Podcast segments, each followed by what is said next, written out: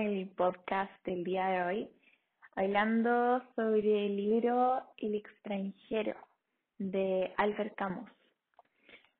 Mira, nuestro personaje principal sería Morsalt, en este caso, quien a través de esta historia, la cual él narra, nos arrastra junto con él a su mundo depresivo, mundo gris y sin color para entrar más como en contexto, el escritor y también filósofo francés Albert Camus crea esta historia en medio de una sociedad destruida por la guerra.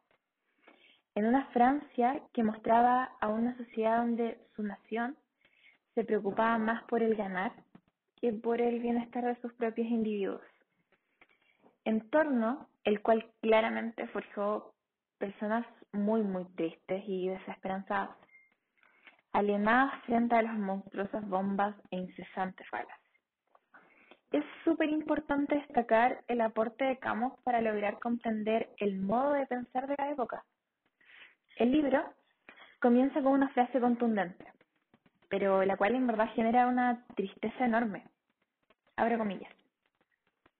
Hoy mamá ha muerto, o tal vez ayer, no sé. Cierro comillas demostrando así la indiferencia que le genera la muerte de su madre Morsalt, así como se le genera con todo, en resumen. Demostrado en la multitud de tragedias que le ocurren, pero que siempre afronta de la misma manera, con indiferencia. Nuestro protagonista es un hombre muy, muy sincero, a un grado que en verdad incomoda, sin complejos. Actúa y habla solo según lo que siente o piensa, sin importar lo que puedan llegar a pensar de él. No cree en la religión y, aburrido de las concepciones tradicionalistas de su contexto social, tampoco cree en la sociedad. Pero bueno, ¿quiénes son los otros personajes de la historia? También es súper importante saber eso. Tenemos a Mari Cardona, que es la compañera de trabajo de Morsal con la cual este tiene un romance el día después del funeral de su madre. Se le describe como una mujer joven a la cual le gusta nadar y estar al aire libre. Esta tiene intenciones de casarse con el protagonista, aunque en verdad solamente se fijó en ella por su atractivo físico. Aún así, ella le presta su apoyo mientras esté desarrestado e enjuiciado cosa que explicaremos más tarde. Luego está su vecino, también proxeneta de la localidad, Raymond Sintes, quien piensa que su amante lo engaña con otro hombre y para averiguarlo contrata a nuestro narrador. Sintes demuestra violencia, golpea a su amante y al hermano de esta.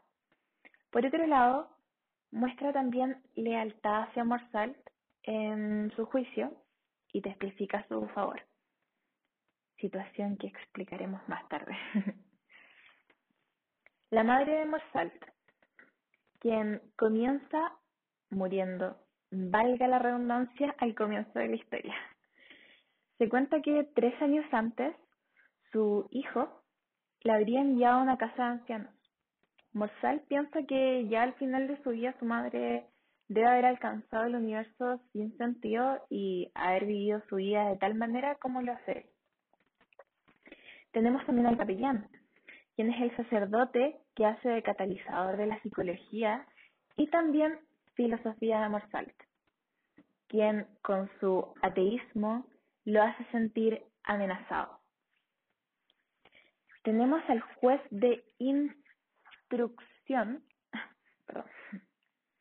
quien interroga al protagonista en varias oportunidades cuando es arrestado. El magistrado cree que la vida de Marsal está en riesgo debido a su ateísmo. Este personaje también representa la sociedad de la época, la cual se siente amenazada por las creencias de Marsal. Tenemos también al cuidador, enfermera de la casa de ancianos donde estuvo la madre, personaje con el cual, y es algo que me llamó bastante la atención, bebe café y fuma al lado del ataúd de su madre, situación que más adelante le hace mucho peso en el juicio. También tenemos al director de la casa de ancianos en donde vive su madre. Este personaje tiene un gran peso en el juicio de, de manera negativa. Bueno, y luego tenemos a otros personajes no tan relevantes, como por ejemplo a Celeste, que es la dueña de la cafetería donde Morsal almuerza, quien testifica a favor de este, diciendo que es un hombre honesto. Tenemos a Mason, amigo de Raymond, quien organiza una reunión en su casa, la cual es fundamental en la historia. Tenemos al fiscal, quien solicita la pena de muerte para Morsal con el argumento de su indiferencia moral. También está Tomás Pérez, residente de la casa de ancianos, quien es muy, muy apegado a la madre de Morsal.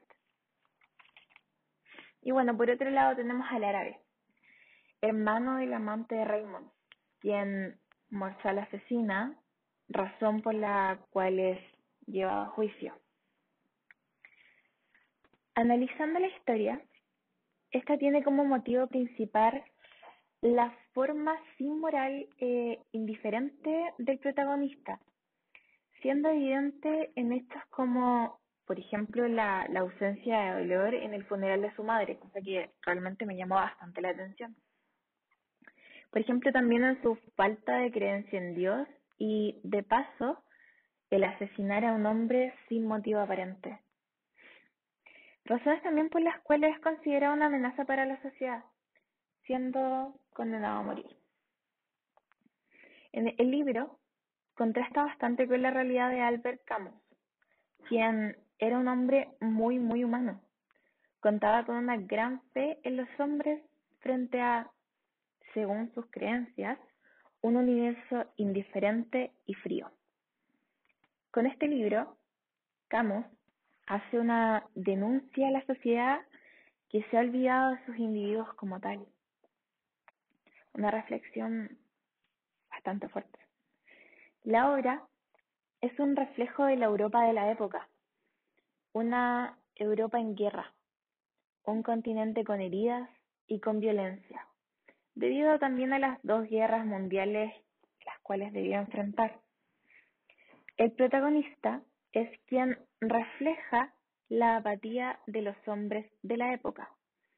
Bueno, a través de su, de su falta de creencia en un Dios, la cual en ese tiempo no era algo, algo normal, algo bien visto, quien justifica su existencia sin sentido.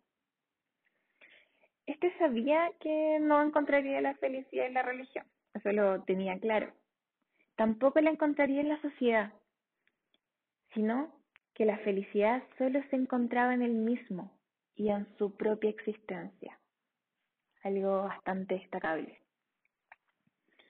Bueno, para finalizar, el género literario del extranjero es una novela filosófica de tipo existencial.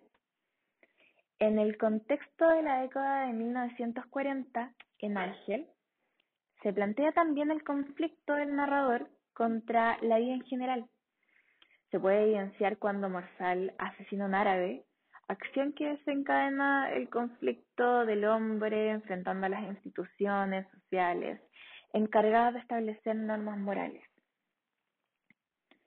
El narrador, claro, es en, primer, en primera persona, Morsal, nuestro protagonista.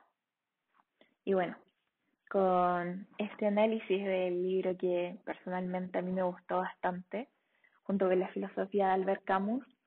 Eh, vamos a terminar el, el podcast del día de hoy, invitándolos al podcast de la próxima semana con el siguiente libro que en esta ocasión va a ser sorpresa, dejándolo ahí. y ha sido un gusto estar con ustedes, compartir nuevamente esta semana. Que tengan un muy lindo día y un muy lindo resto de semana. Adiós, cuídense.